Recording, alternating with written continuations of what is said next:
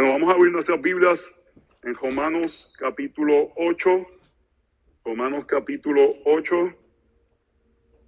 Y vamos a ir hoy del verso 26 en adelante, verso 26 en adelante, para terminar el capítulo 8. Vamos a orar. Te damos gracias por tus misericordias, por tus bondades. Tú has sido bueno para con tu iglesia. Y te damos gracias que tú nos has salvado y podemos venir ante tu palabra y podemos eh, mirar a tu palabra y podemos apreciar tu palabra y más que nada podemos apreciar la realidad que nuestra salvación depende de ti, no solamente el llegar a ti, sino el sostenernos y llegar a la meta. Y ayúdanos a, por medio de este pasaje, entender que aunque la realidad de vivir un mundo caído es, ah, es algo que puede ser abrumador para el verdadero creyente, la realidad de que tenemos la ayuda del Espíritu y tenemos la certeza del amor de Cristo que nos sostiene es aún mayor. Que salgamos animados aquellos que sean verdaderos creyentes, creyendo de que el amor de Cristo es suficiente para hacernos llegar a la meta. Y aquellos en medio nuestro que no te han conocido, que sientan esta necesidad de ser más cercanos al amor de Cristo. En el nombre de Jesús oramos. Amén. Y amén. La semana pasada comencé con una ilustración de un maratón y la ilustración era cómo uno se prepara para llegar a la salida, al comienzo de la carrera. Hoy voy a hablarle un poco sobre la carrera. Cuando uno está en un maratón es como una montaña rusa de emociones que uno comienza eufórico, pero llega un momento que pareciera que no puedes más. Te paras en el corral, esa es la forma que se le llama a las divisiones de cogedores que salen en olas en una carrera de 25 mil corredores, hay personas que le toman 45 minutos el comenzar la carrera desde el disparo de los élites. Para mi fortuna pude estar en la segunda ola de corredores, corredores. Tu corazón palpita, la cantidad de adrenalina es indescriptible. Brincas en un solo lugar esperando que te toque comenzar la carrera, solo para calmar la cantidad de energía que tienes. Llegas al momento de comenzar la carrera y toda esa emoción, felicidad, lo que has entrenado por tanto tiempo, finalmente se está logrando. Miles de personas corriendo, la energía te carga por varias millas, además de las cientos de personas animando a través del trayectorio. El maratón es una carrera engañosa porque dos tercias parte de la misma estás corriendo a un ritmo que se siente cómodo si has entrenado pareciera fácil el dos tercios de la carrera. Si has cogido medios maratones antes, cuando llegas a la milla 13 te sientes raro.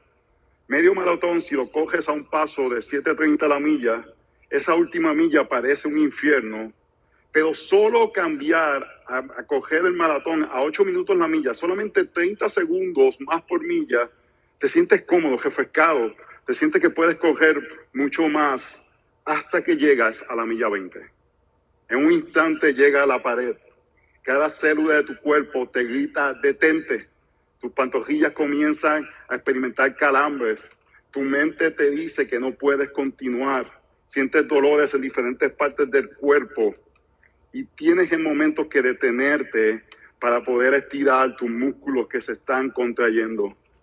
Realmente en ese momento dudas si podrás llegar a la meta hasta que encuentras algún tipo de ánimo que te ayuda a continuar, algo que te recuerda que tienes que terminar la carrera. Para mí, las dos ocasiones que cogí maratones es llegar y ver a Katy y los chicos con carteles animándome. El hecho de verlo fue suficiente para llevarme a la meta. Además, en uno de los maratones sabía que Omar estaba cogiendo y quería también llegar, porque si él llegaba y yo no llegaba, eso iba a ser problema.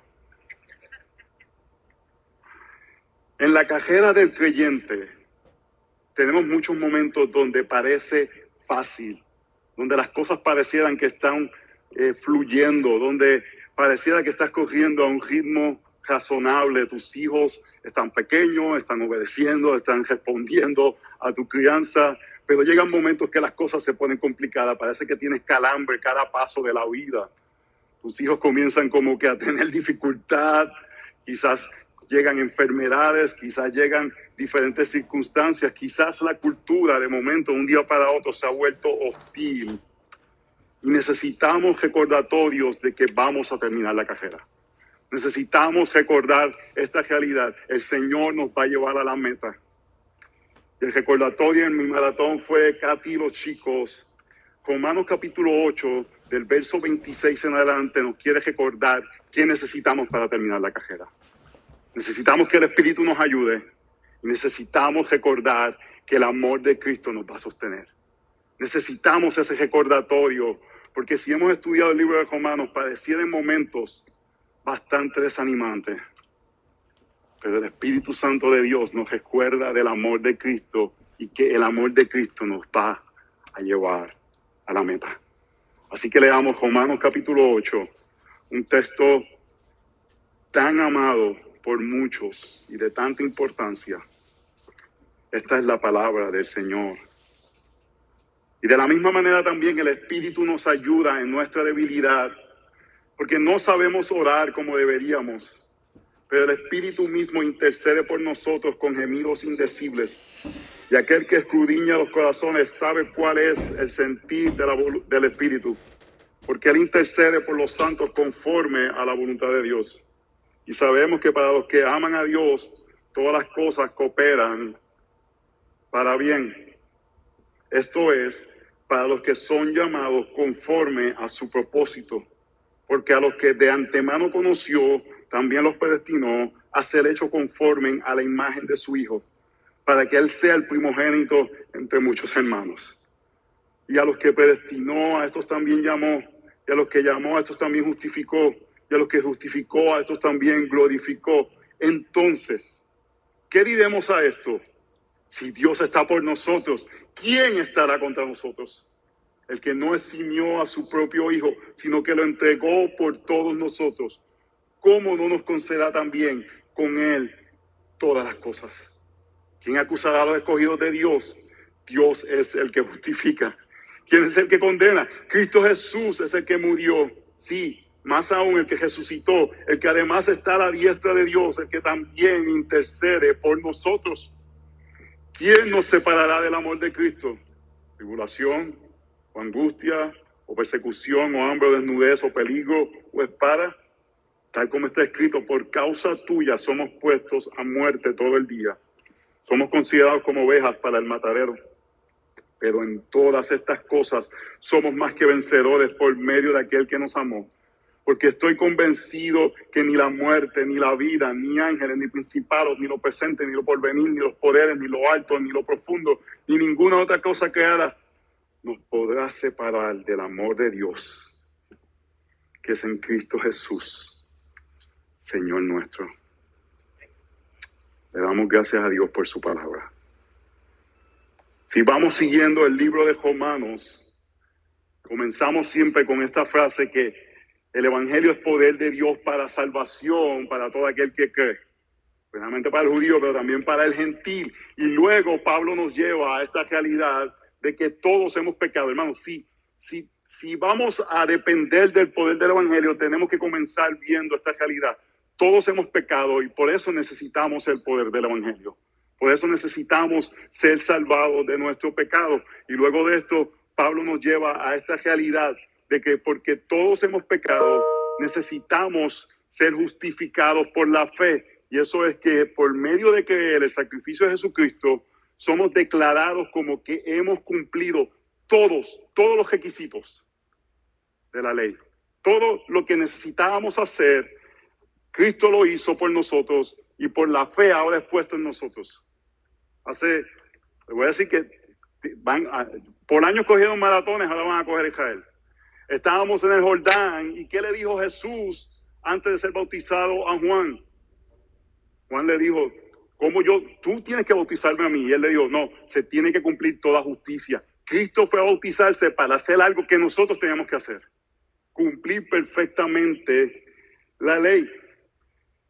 Y cuando escuchamos que somos justificados por la fe, nuestro pensamiento es este. Ah, pues entonces puede, me puede ir a pecar. Pero en Romanos capítulo 6, Pablo nos dice, no, de ninguna manera. ninguna manera aquellos que hemos sido justificados nos entregaremos al pecado. No es una excusa para pecar. Y tenemos que crecer en santificación. ¿Qué es santificación?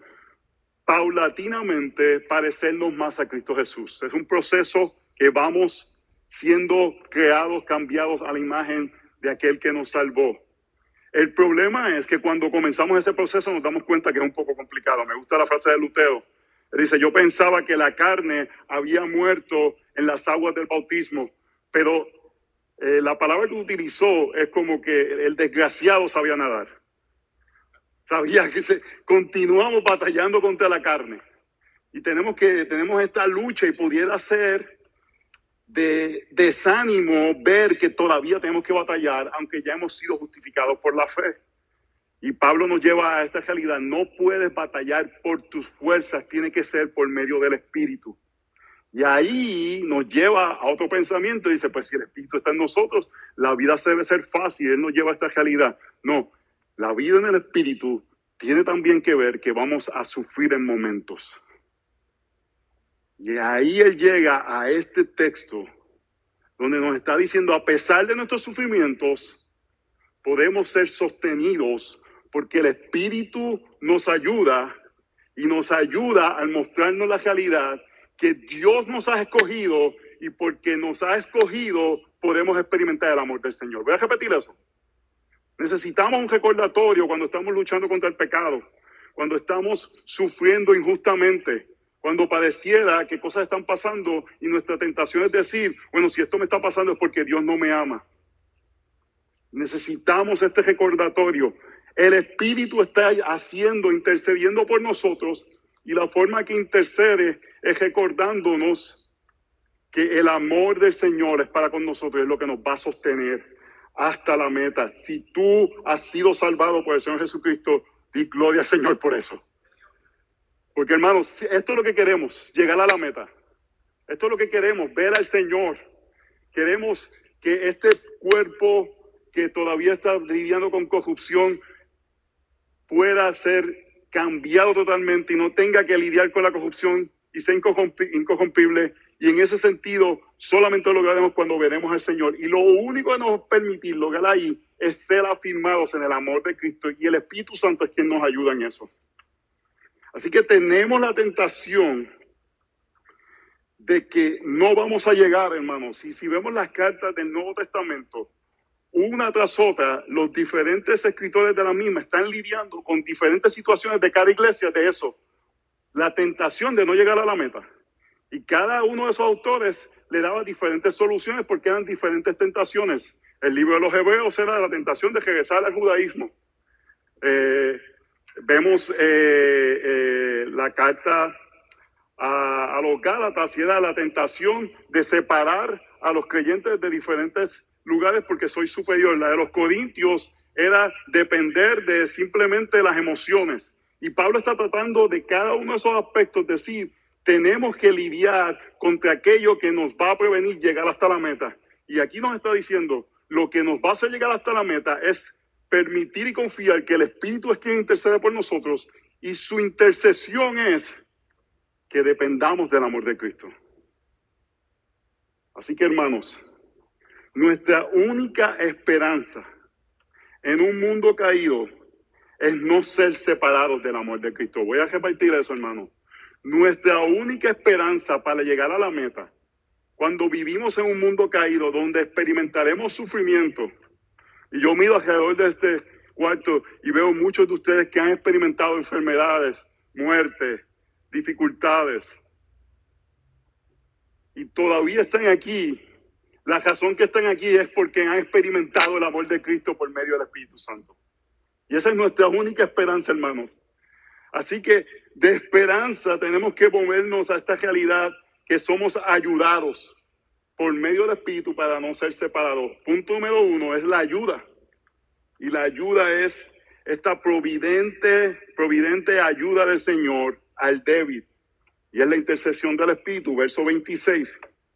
Y de la misma manera, también el Espíritu nos ayuda en nuestra debilidad, porque no sabemos orar como deberíamos, pero el Espíritu mismo intercede por nosotros con gemidos indecibles. Y aquel que escudriña los corazones sabe cuál es el sentir del Espíritu, porque él intercede por los santos conforme a la voluntad de Dios. Hermanos, necesitamos la ayuda del Espíritu. Si vamos siguiendo el, flujo de Romanos, está llegando a este punto que tenemos el Espíritu para batallar contra el pecado, pero vamos a sufrir. Y Pablo nos está diciendo, necesitamos de la ayuda del Espíritu. Pero esto es lo que necesitamos entender para poder desear la ayuda del Espíritu. Eh, esto no es popular, hermanos. Si queremos la ayuda del Espíritu, tenemos que entender que somos débiles, que no somos tan fuertes. Tenemos que votar cada basura que hemos escuchado de que somos campeones, de que somos súper. Si queremos la ayuda del Espíritu, comienza diciendo, yo no soy tan fuerte como yo creo. Yo soy débil. Necesito del Espíritu para que me sostenga. Mira lo que dice el verso, dice, de la misma manera también el Espíritu nos ayuda en nuestra debilidad. Si yo le digo al Espíritu, yo soy fuerte, no nos va a ayudar. Es entender que somos débiles. Y mira parte de la debilidad, hermanos. No sabemos ni cómo orar. No sabemos ni cómo, cómo pedirle al Señor, hermanos. Eso me acuerda el libro de Job y los amigos de Job, que Job estaba pasando, en Puerto Rico decíamos, estaba pasando las de Caín, estaba pasando dificultades.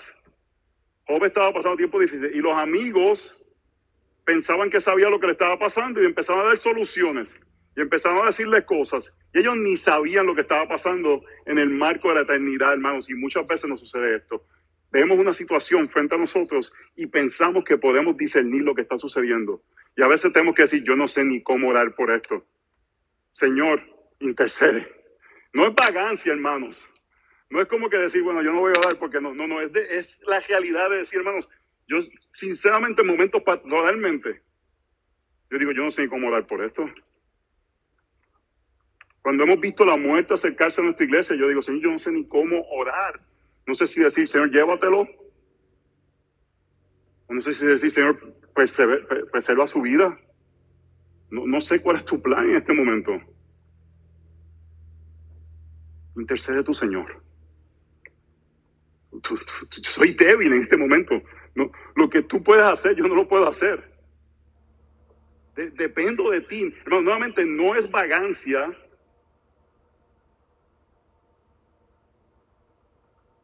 Yo, todavía no he visto en las escrituras este aspecto de guerreros de oración. Que tanto a veces nosotros, vamos a buscar los guerreros de oración, hermano, yo, debemos buscar los débiles en la oración.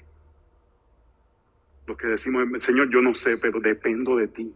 Nuevamente, no, no estamos diciendo que es que no oramos, pero parte de nuestra oración es la dependencia del Señor, afirmando la realidad.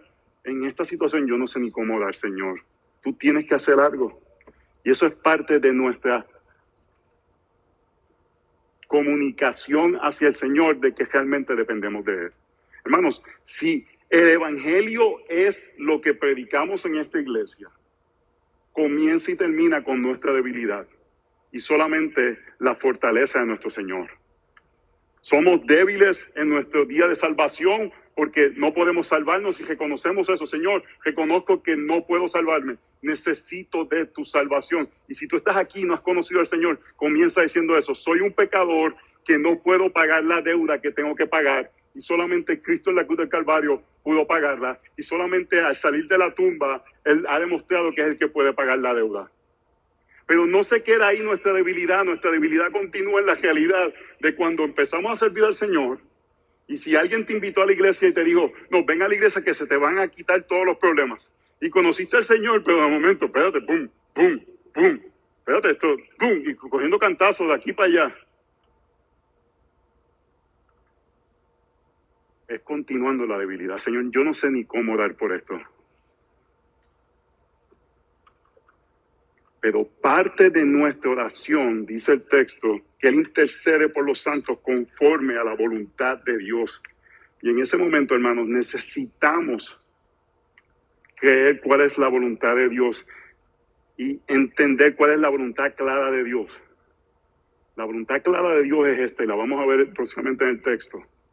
Si Dios te salvó, Él quiere que tú llegues a la meta. Y esa es una oración que podemos tener en nuestros tiempos de dificultad. Señor, sosténme hasta el final. Es una oración que llevo clara por cada uno de ustedes cuando esté en medio de dificultades. Le puedo decir al Señor, Señor, yo no sé qué tú quieres hacer con esto, pero yo quiero que tú, por tu misericordia, los sostengas hasta el final.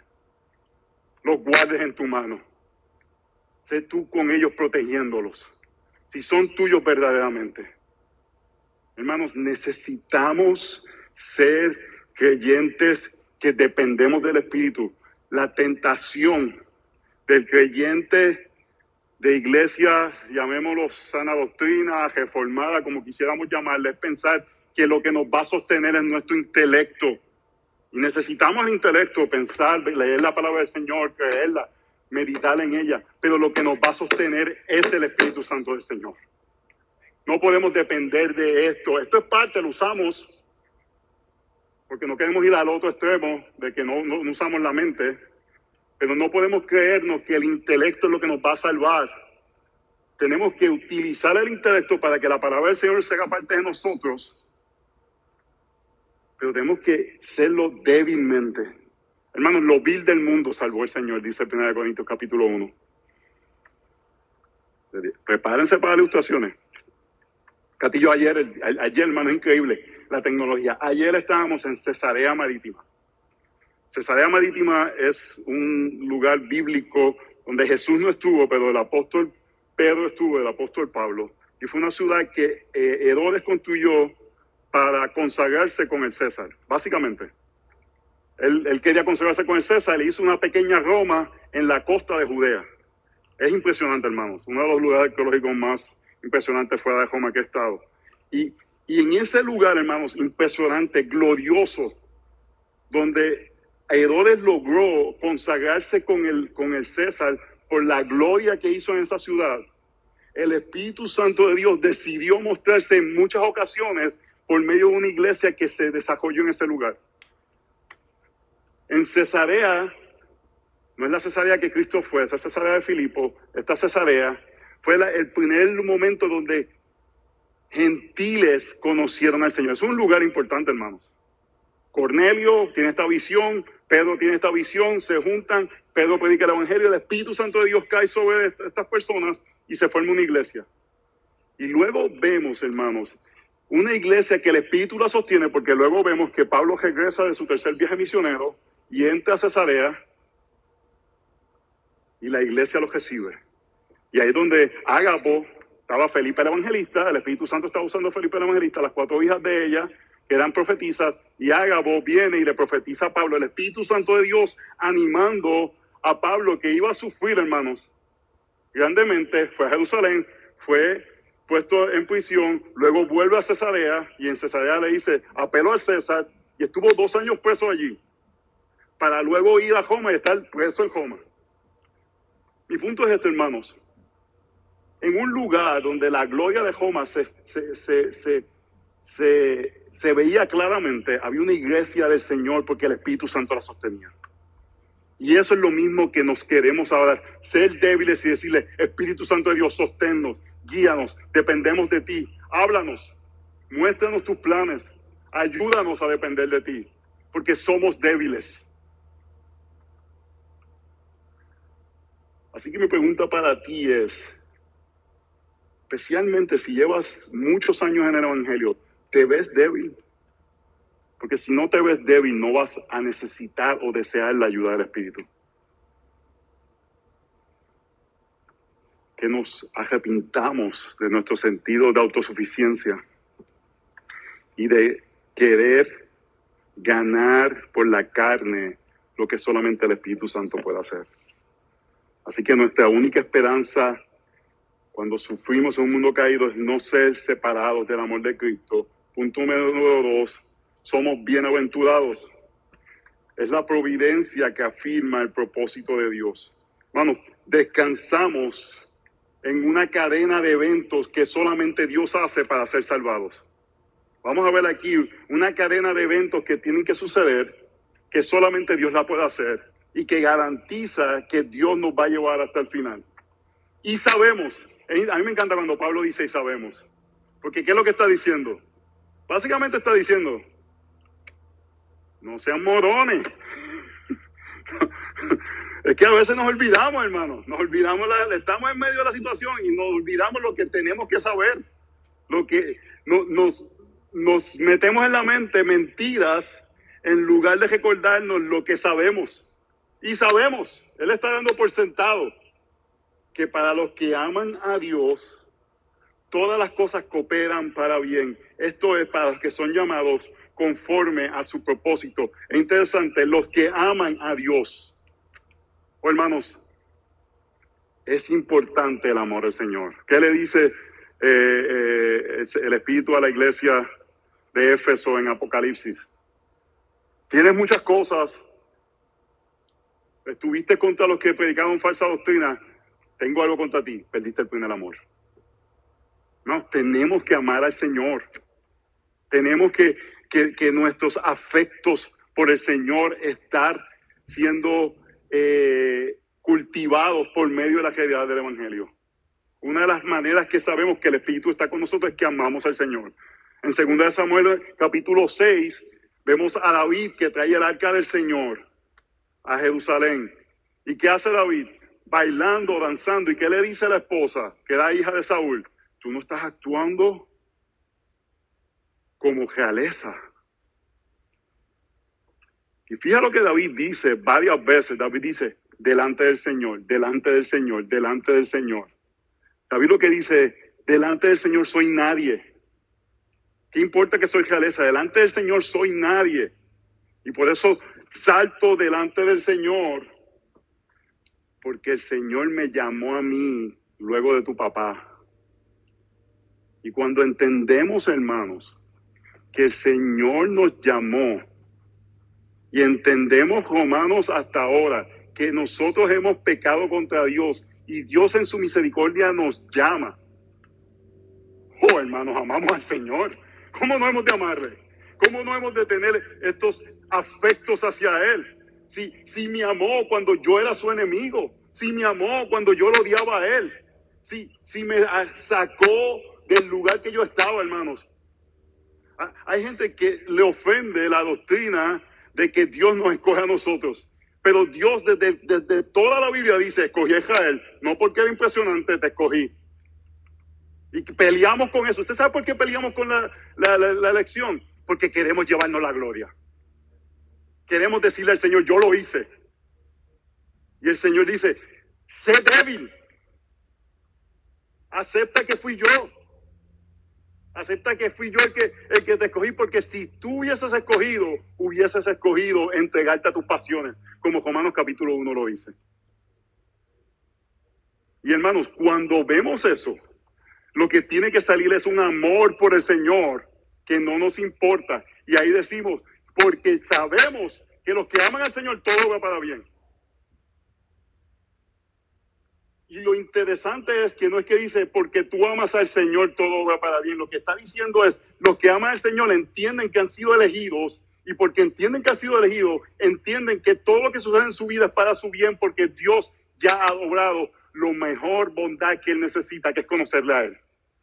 Y en medio de una situación, una circunstancia complicada, tú puedes decir, ok, esto está difícil, Señor.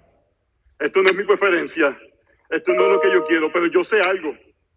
Yo te amo a ti. ¿Por qué? Porque tú me amaste primero a mí. Mira lo que dice. Cómo se refleja el amor de Dios por medio que Él nos llama. Hermano, yo sé que esto es un texto difícil para muchos. Yo batallé con este texto por años. Por dos años leía casi diariamente Romanos 8 y Romanos 9, desde este texto. Porque batallaba con esa realidad de que Dios era el que me había elegido a mí. Porque a los que de antemano antemano conoció. Tú no hiciste nada, él de antemano te conoció. Y después vamos a hablar en Romanos 9 sobre cómo Dios hace con los que se pierden. También los predestinó a ser hechos conforme a la imagen de su Hijo, para que sea el primogénito entre muchos hermanos. Hermanos, ¿para qué nos predestinó? Para que sea nuestro hermano mayor. Para que sea el primogénito en, que Primera de Corintios nos habla que él es, él es la primicia de la resurrección. Queremos que sea nuestro hermano mayor, porque lo que le sucede a él le sucede a los hermanos menores. Usted sabe cuando Cuando un hermano mayor como que tiene que pasar las cosas difíciles y los más pequeños como que se le hace la vida más fácil. Nosotros eso es exponencialmente. Cristo pasó lo más difícil, la cruz del Calvario, para que nosotros tuviésemos las primicias de lo que Él hizo. ¡Ah! Él hizo lo difícil. Me puse como Hulk Hogan ahí. Hermano, porque esto, esto es una cosa increíble. Y a los que predestinó, uy, esa palabra no le gusta mucho. Pero está ahí, hermano, si tenemos que lidiar con ella. A esos también llamó. Sea, que para él llamarte, tiene que predestinarte primero. Dice, a los que predestinó, a esos llamó. Tiene que suceder algo anterior a tu llamado. Y ese llamado, si él te predestinó, es irresistible, no puedes resistirlo. Si Él te predestinó y te llama, es un llamado irresistible. Tú no puedes batallar contra Él. Y a los que llamó, eso también justificó. Y a los que justificó, eso también glorificó. Hermanos, es una cadena que solamente Dios hace. Que es glorificar, es el momento que veamos a Cristo y sabemos cómo es. Para que eso llegue, tienen que suceder cosas antes. Tenemos que ser justificados. Vimos eso en Romanos capítulo 3 y 4. La, sin justificación no hay salvación.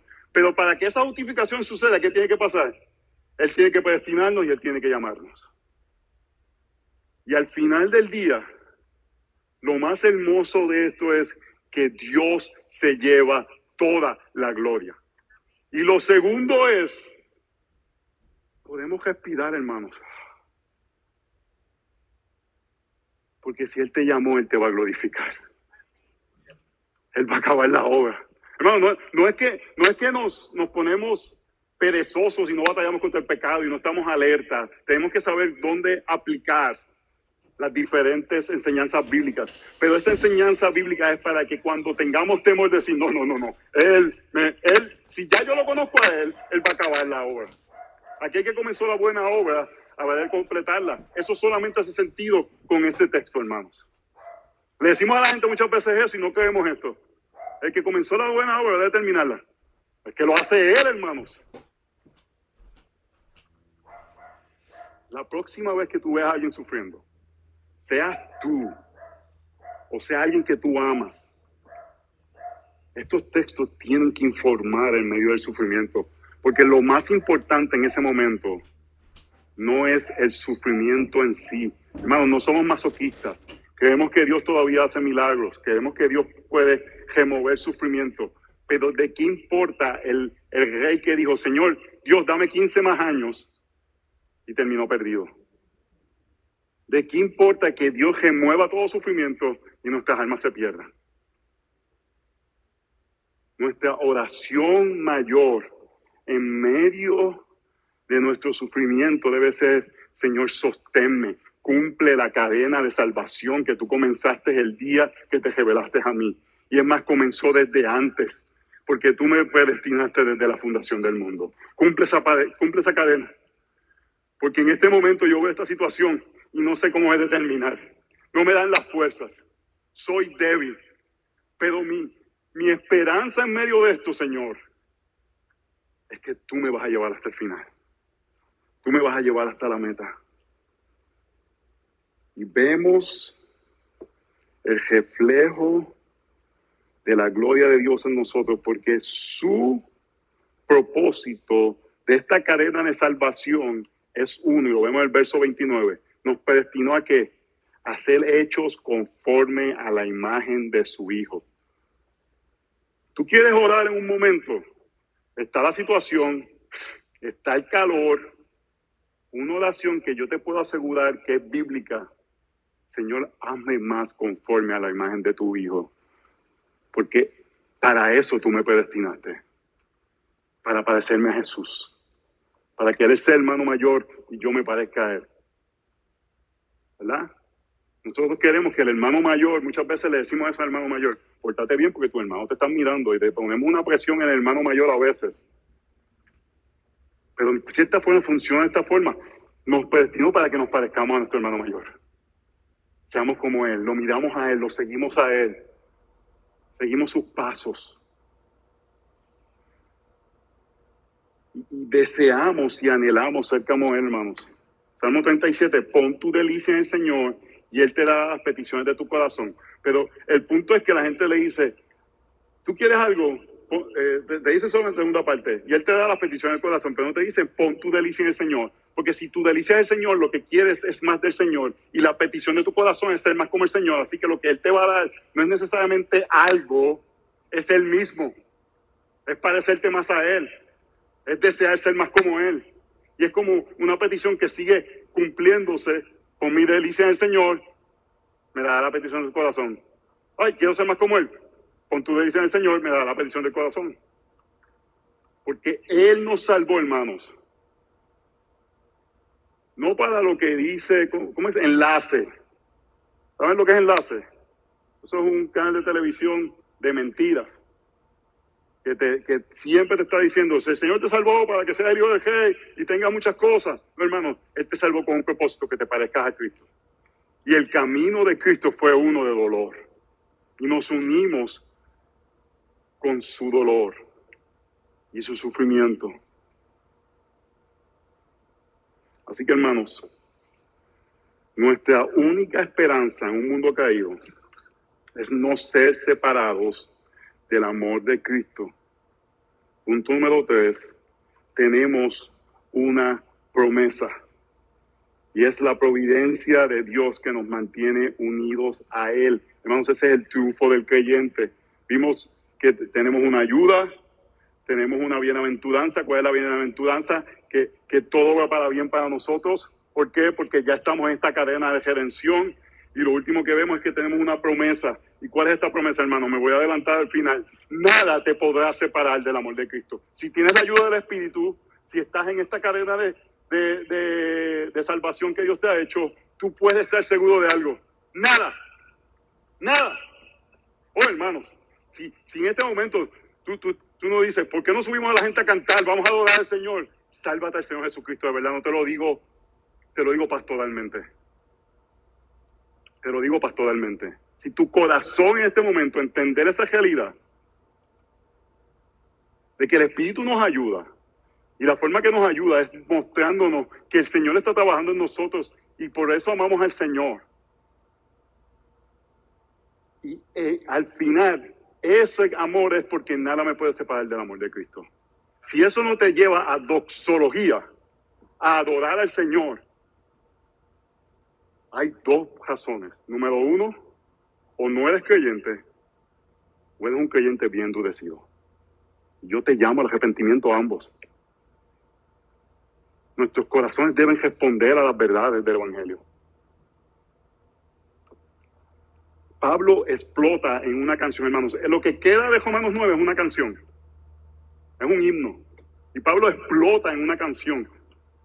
Usted sabe que Pablo no escribió, Pablo tiene un escriba. Y, esto que voy a decir, la Biblia no nos dice, pero se ve en el texto que Pablo está. Pablo, está, Pablo va de, de, escribir ciertas cosas a esta oración porque está dando todas estas situaciones. Ni esto, ni esto, ni esto, ni esto, ni esto, ni esto. Nada me puede separar del amor de Cristo. Santo es el Señor, aleluya. Gloria al Señor. Lo que más deseo en la vida no me va, a, me va a suceder porque el Espíritu trabaja en mí. Es una promesa, es una doxología, hermanos. Muchos de los libros del Nuevo Testamento terminan con doxología en Judas 24. Y aquel que es poderoso para guardarnos sin caída y para presentarnos sin mancha en, presencia de su gloria con alegría. Hermanos, esta es la única forma que se puede leer este texto. Bueno, no es la única.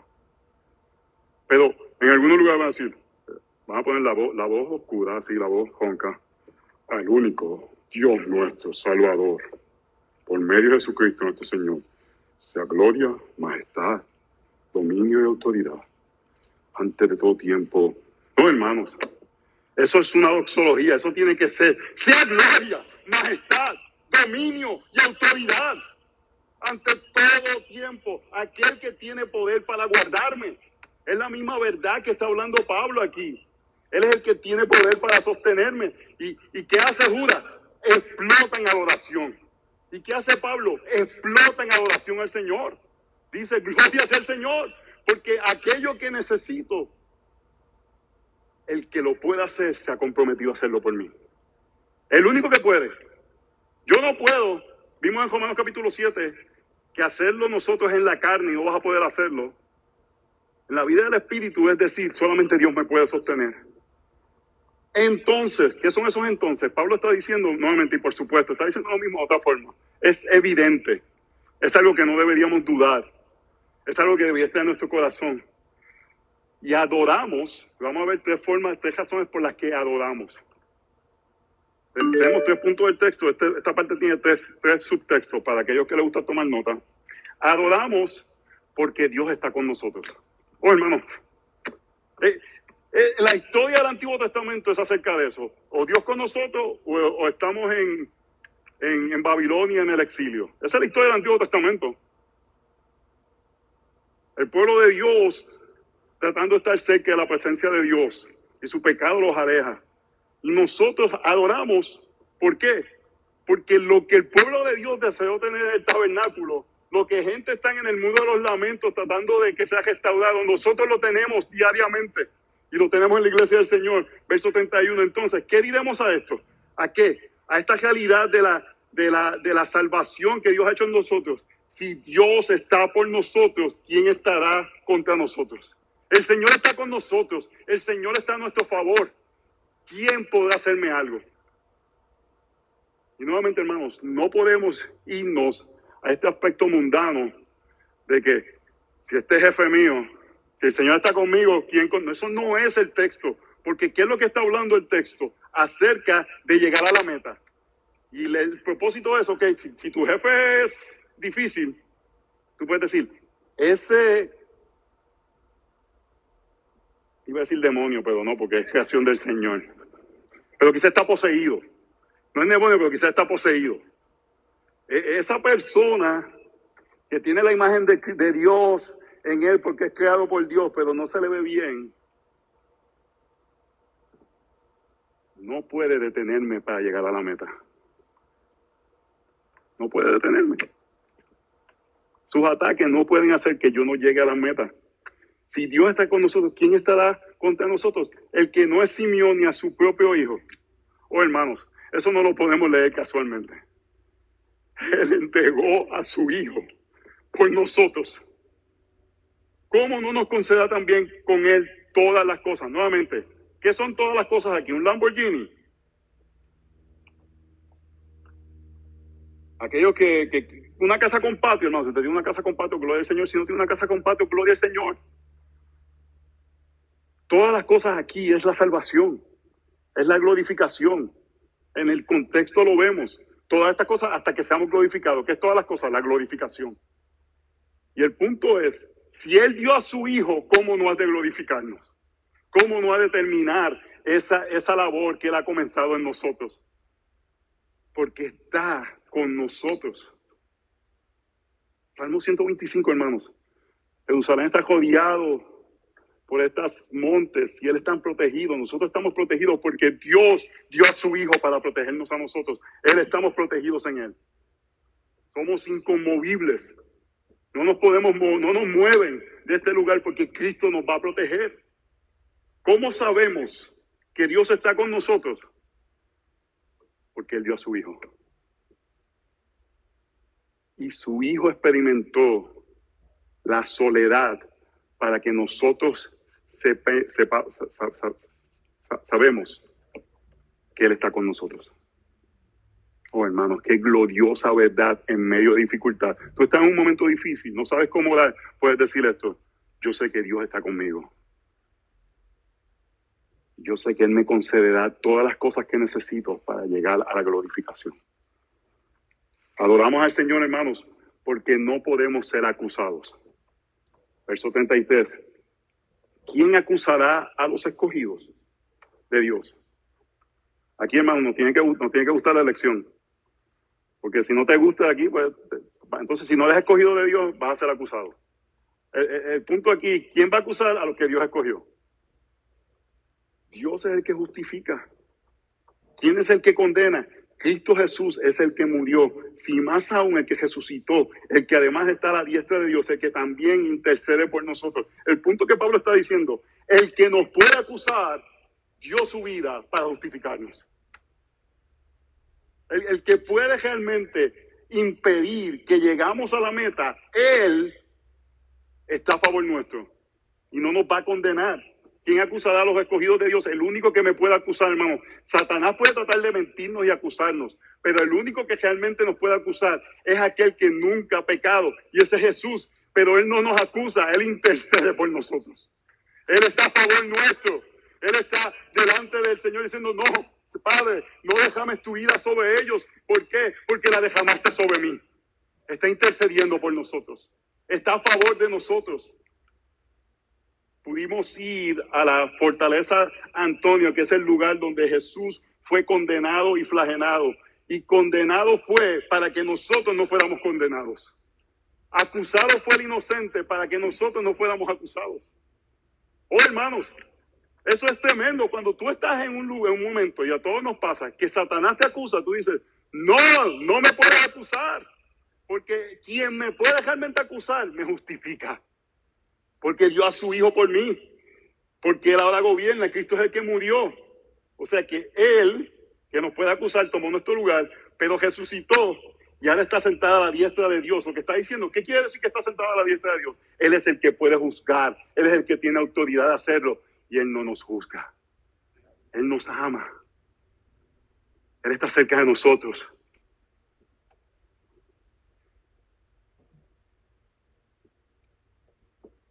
Y hermanos, adoramos porque Dios está con nosotros, porque no podemos ser acusados. Y eso llega a esta gloriosa conclusión, que es esta explosión de adoración, porque nada nos puede separar. Si, Él está con nosotros, y si Él es el que puede separarnos de Él al acusarnos y no nos acusa, entonces nada nos puede separar. Sigue la lógica de Pablo. Es increíble. Él está diciéndolo. Piensa las verdades bíblicas en los momentos donde tu mente te engaña y te traiciona. Si el que te puede acusar no te acusa, si el que te puede acusar está contigo, eso quiere decir que nada te puede separar de él. ¿Quién nos separará del amor de Cristo? Y nuevamente, hermanos, él usted este término amor. No está, no está usando quién te separará del conocimiento de intelectualidad. Y hay, hay momentos que el conocimiento y la intelectualidad es importante, pero aquí es el amor. En Efesios, Pablo nos dice en capítulo 3 que experimentemos la anchura, la altura, la longitud, la profundidad, este aspecto de amar al Señor con nuestro corazón. Yo le he dicho algo, hermanos. La mentira más grande que nos hemos creído muchos hombres es, es una mentira del mismo infierno. Es que, es que yo no soy así embuste, que te digan algo que a ti te, te da pasión y vas a salir gritando. Que, te, que, que tu trabajo que has dado tu vida, te llegue la, la notita josita y tú no vas a decir, bueno, le he dado mi vida a este lugar, entonces me voy a ir a ver dónde voy a ir a otro lugar. No, hermano, va a salir las pasiones. Yo estaba en, la República Dominicana, estaba en la conferencia y le estaba diciendo esta misma cosa. Y yo siempre busco algo y todo el mundo así como que, ¿verdad? Yo no soy una persona muy de muchas emociones. Solamente dije, no, porque aquí hay algunos que son del Tigre del Licey. Yo le dije, mira cómo brincan. Y cuando se canta una canción de adoración, ni levantan las manos. Por un equipo que ni es de grandes ligas. Entonces, son, no, no, no, y la gente ahí, ¡ah! Una vez estaba con unos peruanos el día antes que iban a jugar contra Brasil en, un, en una Copa América. Y estaba haciéndole el mismo argumento. Y todos ahí, sí. Hasta que dije, a que mañana le meten cuatro goles el, Brasil a ustedes. No, que que me querían sacar allá pedra. Oye, al otro día le metió cuatro goles Brasil. Porque hermanos, adoramos cosas. La pregunta es si vamos a adorar al Señor y vamos a experimentar su amor y vamos a tener una pasión por Él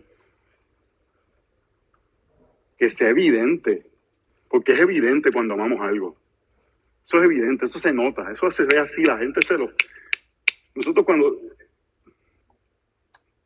Mis hijos se, a veces se bochonan, porque donde quiera que yo estoy, yo empiezo a hablar con gente. Y yo rápido quiero buscar cuál es el hilo de la persona. Porque así tú conectas con la persona y puedes hablar con ella. Puede ser los hijos, puede ser el trabajo, puede ser su, su país, puede ser la comida, puede ser un, un, un, hobby que tenga. Tú empiezas a hacerle preguntas y encuentras el, el, el ídolo de su corazón, él conecta con la persona y te hace mejor amigo de él por el resto de tu vida. Oh, hermanos, que nosotros sea de Cristo. Que sea evidente que eso es lo que ha capturado nuestros afectos. Porque el amor de Cristo es lo que nos dice que nos va a sostener hasta el final. ¿Qué nos separará del amor de Cristo? No es que vine a la iglesia, que serví, es el amor de Cristo, hermanos. Tribulación o angustia o persecución o hambre o desnudez o peligro o espada. Él está diciendo diferentes tipos y aspectos de hostilidad que pudieran hacernos movernos del cuidado del Señor, tal como está escrito, Salmo 44, por causa tuya somos puestos a muerte, todo el día somos considerados como ovejas para el matadero. Este es un salmo donde los creyentes del Antiguo Testamento estaban perplejos en medio del sufrimiento. Era el asombro del sufrimiento. No podemos abrazar la mentira del perplejo del sufrimiento cuando Pedro nos dice que no seamos sorprendidos por el fuego de prueba sino que en ese momento, hermanos, nos agarramos a la promesa de que el Señor nos amó porque dio a su Hijo, porque está cerca de nosotros, porque no nos acusa. Verso 37. Pero en todas estas cosas, ¿qué cosas? Todas esas tribulaciones. Somos más que vencedores por medio que aquel nos amó. Oh, hermanos, que nadie aquí vaya a el equipo de ciclismo más que vencedores. Mira, hermano. No es eso. El equipo de que yo no quede más que, no hermano, no es eso, más que vencedores es que somos débiles, que no podemos llegar, pero el Señor por su amor nos agaja, nos sostiene y Él es el que nos lleva a la meta. Él es el que lo hace, esa es nuestra victoria. Porque estoy convencido que ni la muerte. Él podía parar ahí, hermanos. Porque ¿qué más debemos de temer que la muerte? que es nuestro enemigo, que es nuestra sentencia, nuestro pecado. Y él dice, ni la muerte te puede separar si tú has sido escogido. Yo creo que el Espíritu me está diciendo que algunos de ustedes dicen, yo no sé si soy escogido. Esa pregunta te dice que eres escogido.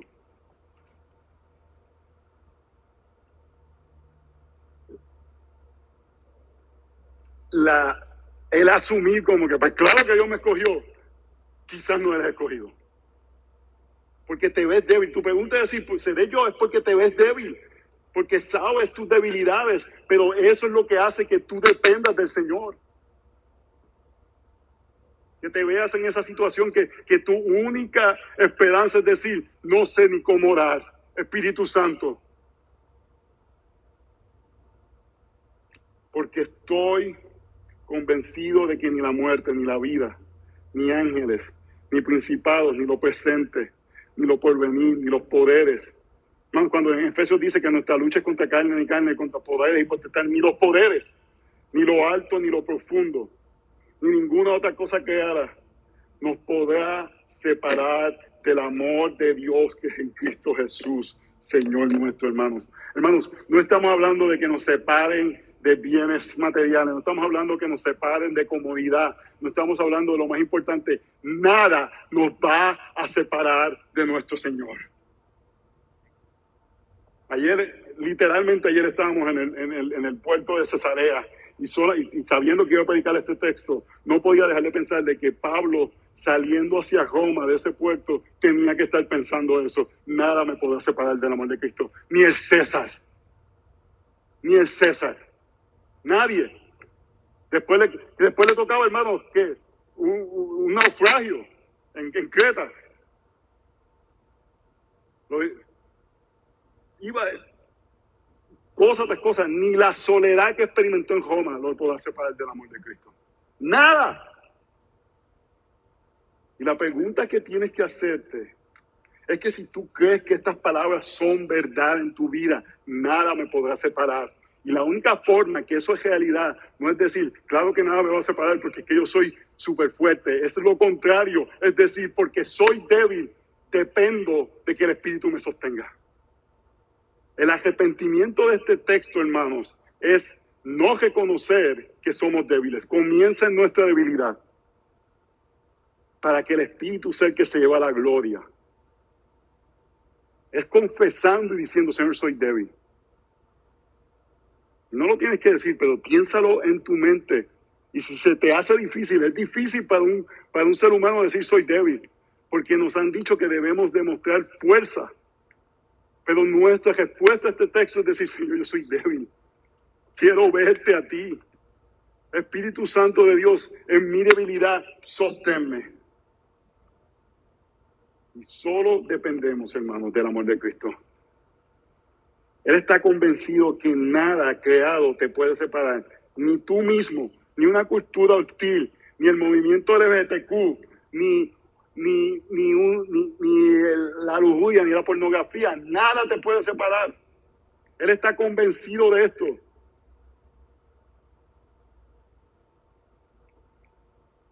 Y sabemos que para los que aman a Dios, todas las cosas van para bien. Oh, hermanos, necesitamos este recordatorio en un caminar difícil. En la milla 22 del maratón de, Hilton Head, vi a la distancia a dos chicos con una botella de agua y a una esposa que llevaban tiempo esperándome para que yo llegara allí. Y cuando yo los vi, yo dije, yo voy a llegar a la meta porque no, no, no, imagínate, estuvieron ahí esperando para darme esa agua que yo quería especial. Y me dieron eso y eso me animó para llegar a la meta, hermanos. Esta verdad es la que necesitamos para llegar a la meta. Cristo toma al débil y lo sostiene. ¿Y cómo nos sostiene? En su amor. Y solamente amamos al Señor cuando nos vemos como débiles. Voy a terminar con esta ilustración.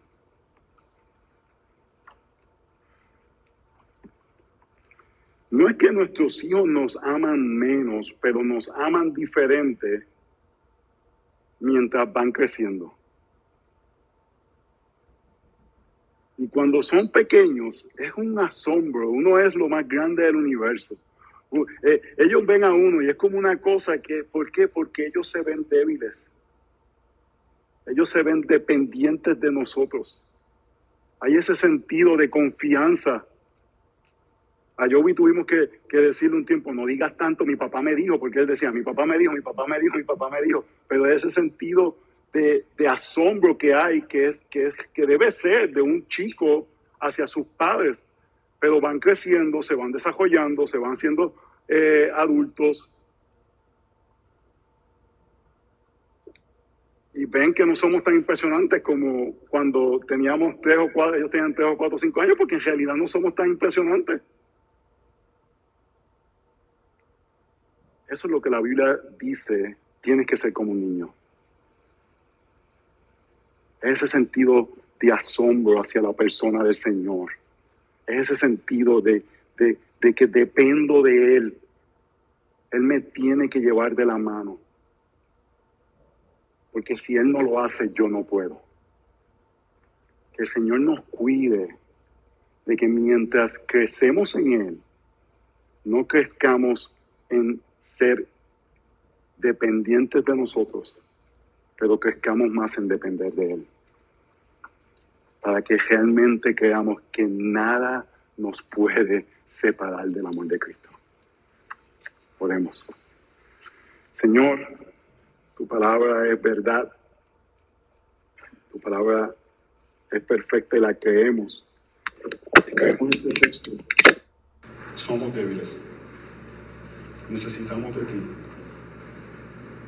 Necesitamos de la ayuda del Espíritu. Necesitamos la promesa de que tú vas a sostenernos hasta el final. Señor, te pedimos perdón por las veces quizás hemos, que no quizás que hemos dependido de nuestras fuerzas y ayúdanos a profundizar cada vez más que si queremos sobrevivir un mundo hostil, si queremos sobrevivir los ataques de la realidad de vivir un mundo caído, la única forma que podemos es dependiendo de que tú has de sostenernos. Que tu promesa es que aquellos que tú pones tu mirada, pones tu amor, tú has de llevarlo hasta la meta. Perdónanos, Señor. Y ayúdanos a crecer en dependencia en ti, en nuestra oración. En el nombre de Jesús oramos. Amén.